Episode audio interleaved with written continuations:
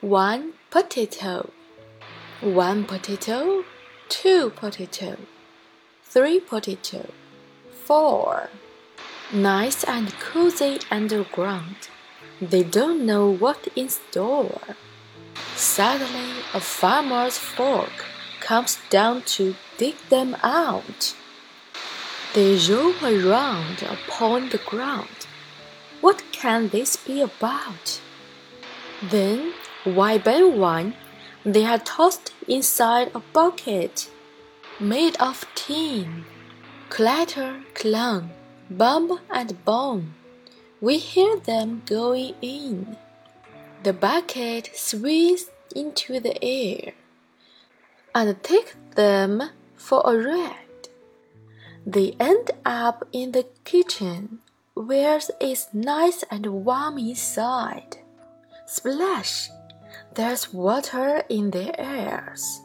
They wince at every square. A giant brush is scraping them to get off all the dirt. One potato doesn't like the farmer's wife a lot. She's going to put them in her soup, and oh, that water's hot. He rolls into the garden and he tumbles for his life. Put carrots in your soup inside, he tells the farmer's wife. Some parsnips would be tasty, or perhaps some runner beans.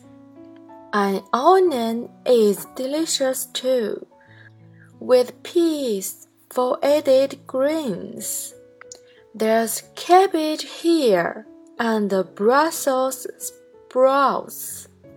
Oh, what a choice you've got! This garden is a treasure chest of veggies for your pet.